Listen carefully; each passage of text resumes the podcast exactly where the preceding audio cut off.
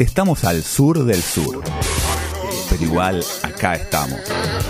Ciencia del fin del mundo. Ciencia del fin del mundo. Jefe, ¿estás preparado? Pará, dicho esto, Ahí va. ¿estás preparado? Estamos preparados. Estamos listos. Estamos listos. Sí, capitán, Está, estamos está listos. ensimismado. Sí, está como la suya. Sí. No, no, pero Ah, estaba está- está muy bien. preparando la información.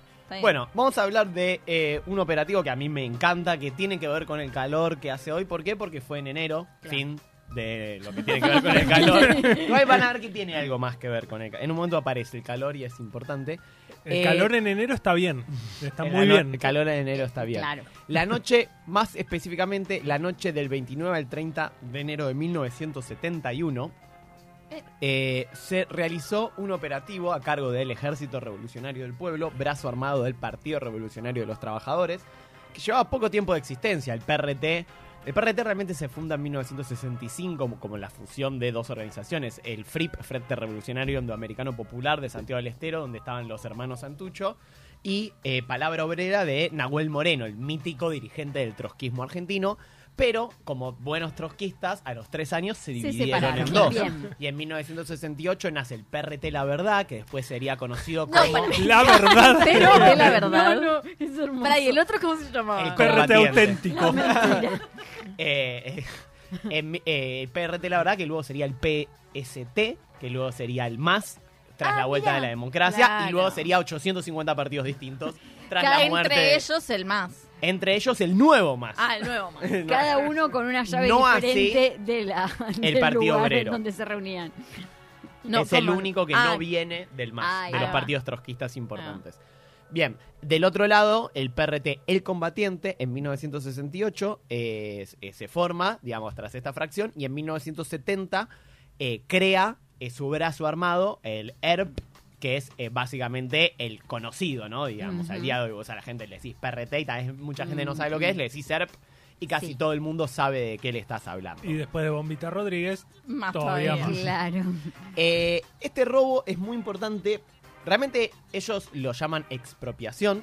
De hecho, Ah. ellos en su en las revistas, eh, en la revista Estrella Roja, que era el, el órgano de difusión oficial del Ejército Revolucionario del Pueblo, siempre que hablaban de eh, robos, hablan de que se habían recuperado o expropiado, digamos, eh, ciertos dineros o objetos. eh, e incluso en Estrella Ro- Roja el otro día estuve leyendo algunos números y es muy gracioso que en algunos casos aparece como se recuperaron 20 pelucas, tipo cosas así. ¿Por qué? Porque bueno, servían para hacer operativos, ¿no? Digamos.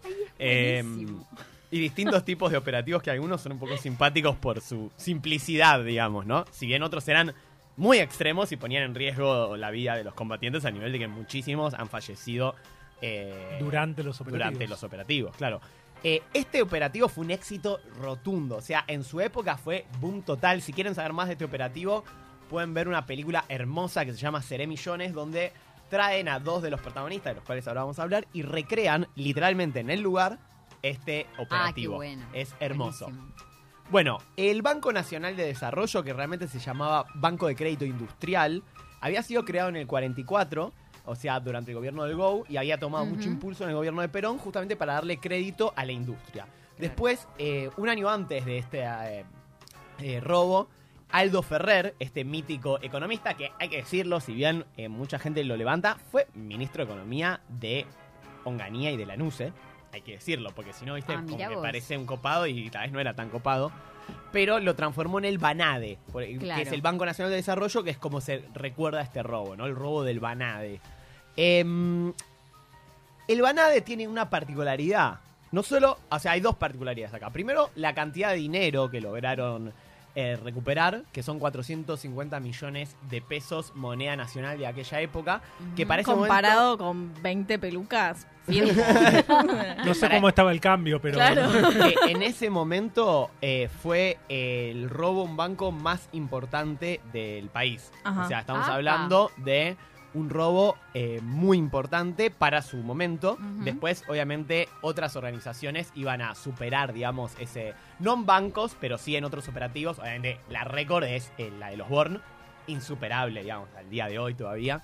Eh, y también otra particularidad es que eh, el Banade estaba ubicado en Leandro Alem al 600, muy cerquita de donde trabaja Juli, Muy cerquita.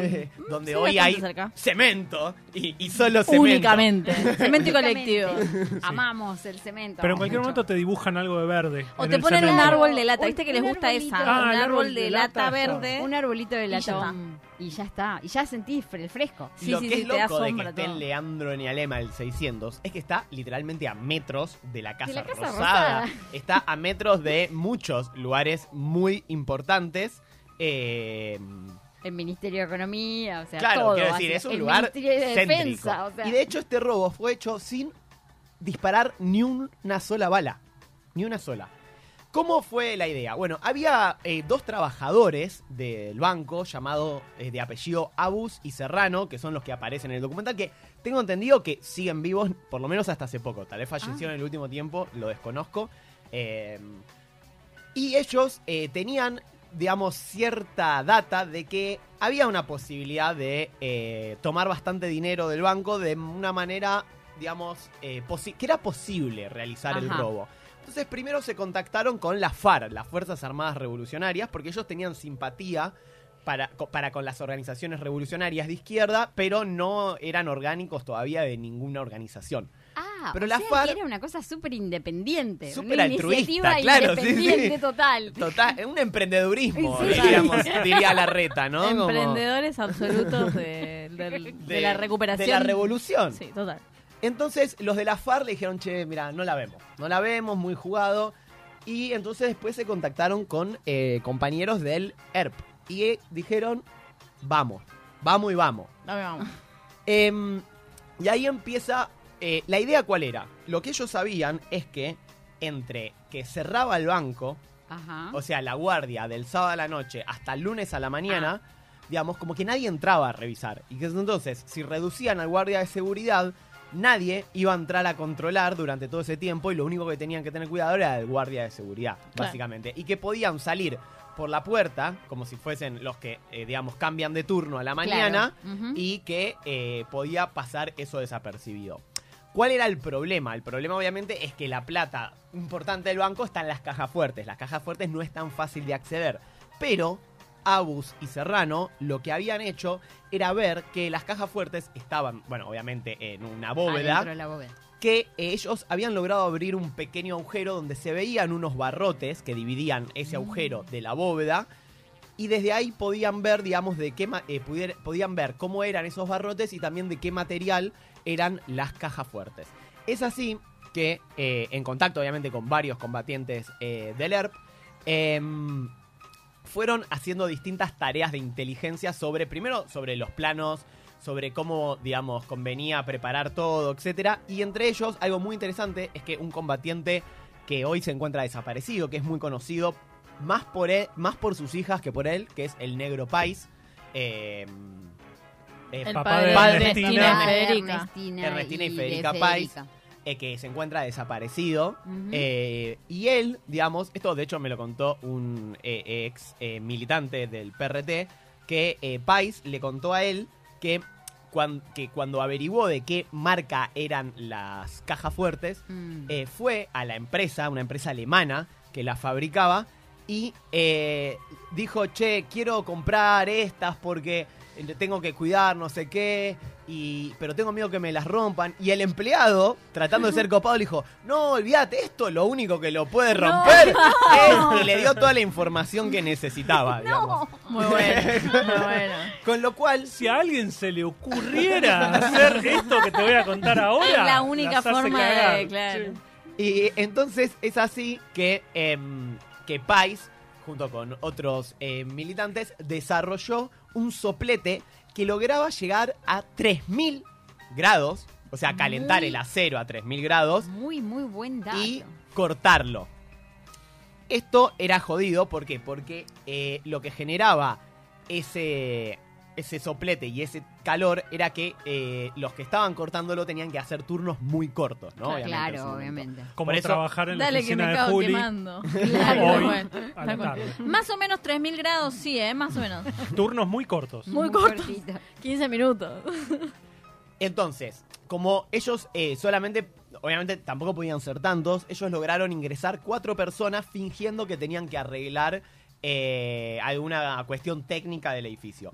Y lo que habían dicho era que eh, le dijeron al guardia de seguridad, estos trabajadores, Abus y Serrano, que iban a invitarle eh, una cena. Dijeron, che, dale, nos quedamos, te pedimos, pedimos unas pizzas. Entonces, cuando llegan las pizzas, eh, de, la ca- de la caja de la pizza sale un arma. Claro. eh, y es ahí cuando... eh, Pensé que salía un guerrillero de, tipo Marilyn de la torta. ¡Feliz cumpleaños, señor presidente! Cuando llegan los pixeros, digamos, se transforman en... eh, en, en los captores del Claro. guardia de seguridad que aceptó esto, digamos, no, no hubo, no hizo falta ejercer ningún tipo de, de violencia. A su vez, estacionaron un auto afuera que tenía que no llamar la atención, digamos, eh, y eh, tenía que ser un auto donde se iban a llevar las cosas por la puerta. O sea, era un robo del que salían por la puerta antes del cambio de guardia.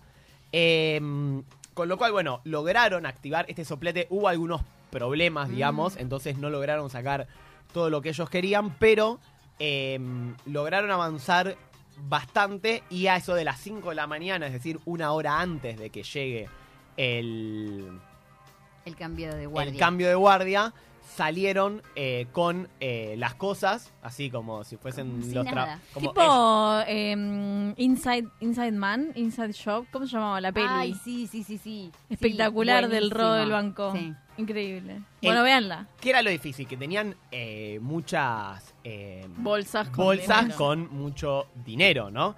Entonces, digamos, tuvieron que eh, ingeniárselas para eh, distribuir eso en distintos objetos que no llamen la atención. Claro. De hecho, con este eh, ex militante que yo hablé, me contó que él recibió una de esas cajas con eh, dinero del robo, porque claro, tuvieron que meterlo en todos los lugares Claro. que podían, iban metiendo parte del dinero, porque aparte estamos hablando obviamente de todo dinero en efectivo, está de más decirlo. claro. Y sobre todo billetes, claro, porque Claro. también no era un banco donde haya particularmente joyas Oro, o ese tipo de cosas, como podía ser, por ejemplo, no sé, el Banco Río, ¿no? Del robo de Acasuso. Sí. ¿El de Acasuso fue de más plata que este? Le el de Acasuso, el- pero sí, infinitamente sí. más.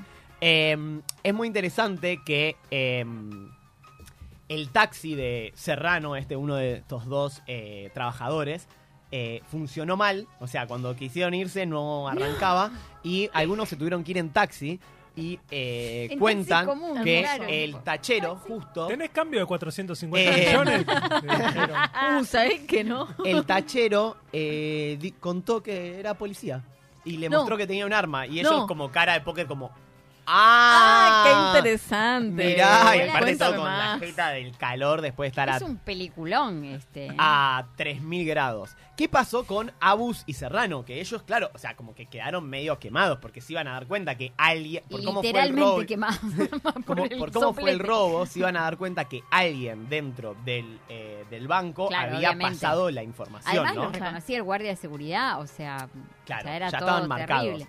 Con lo cual, eh, ellos ya tenían preparado, por, o sea, el ERP ya tenía preparado un salvoconducto hacia Cuba. ¿Cómo fue esto? A sus familiares, a sus parejas, porque eh, creo que no tenían hijos en ese momento, ya habían salido a Cuba el día anterior o unos días antes. Sí. Y ellos los guardaron durante algunos días en casas Mm. seguras, digamos, casas operativas.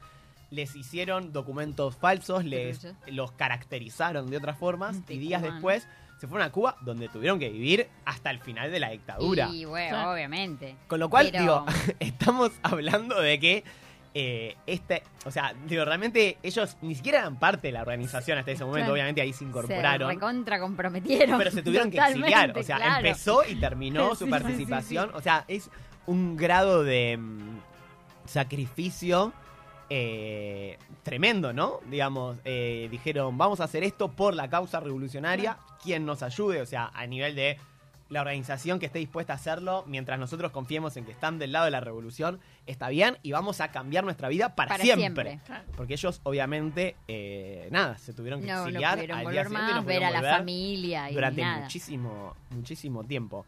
Em, es interesante que este Banco Nacional de Desarrollo, ya que estamos, es un banco que, adivinen qué le pasó, ¿Qué le pasó? siendo un banco del Estado, para la industria y el Sobrevivió crédito. re- Re, ¿Hasta qué creció, año? floreció. Para el en- desarrollo. Para el en créditos desarrollo. industriales. ¿Qué le puede haber ocurrido? Década del 90. Cerró en 1990 durante la presidencia de Carlos Saúl Menem, del cual nos cansamos ya de hacer columnas de cosas que cerró Que Menem. cerraron, O sea, claro. ya hablamos de IPF, hablamos de la Los convertibilidad, trenes. hablamos de los trenes, eh, hablamos del programa espacial en su momento. O sea, ya nos cansamos de cosas que cerró el Claro. menemismo. ¿Qué te gusta? ¿Qué te gusta? Seguro que el, el menemismo lo cerró. De hecho, todo lo que a nosotros nos gusta cerró. No sé si se dieron cuenta. Es como. Bueno, quiero agregar que después de cerrado, obviamente como muchos otros bancos, el Banade tenía su club.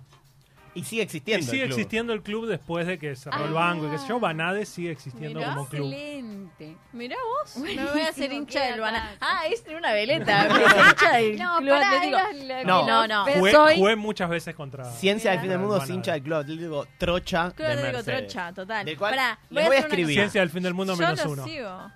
Eh, yo soy del Club Atlético Trocha, pero en básquet soy hincha, bueno, no tengo que ser hincha de ferro. Es terrible. Qué horror, mi vida. Tengo demasiada. Eh, no se puede así. Busquemos Demasiadas camisetas, Juli. Claro.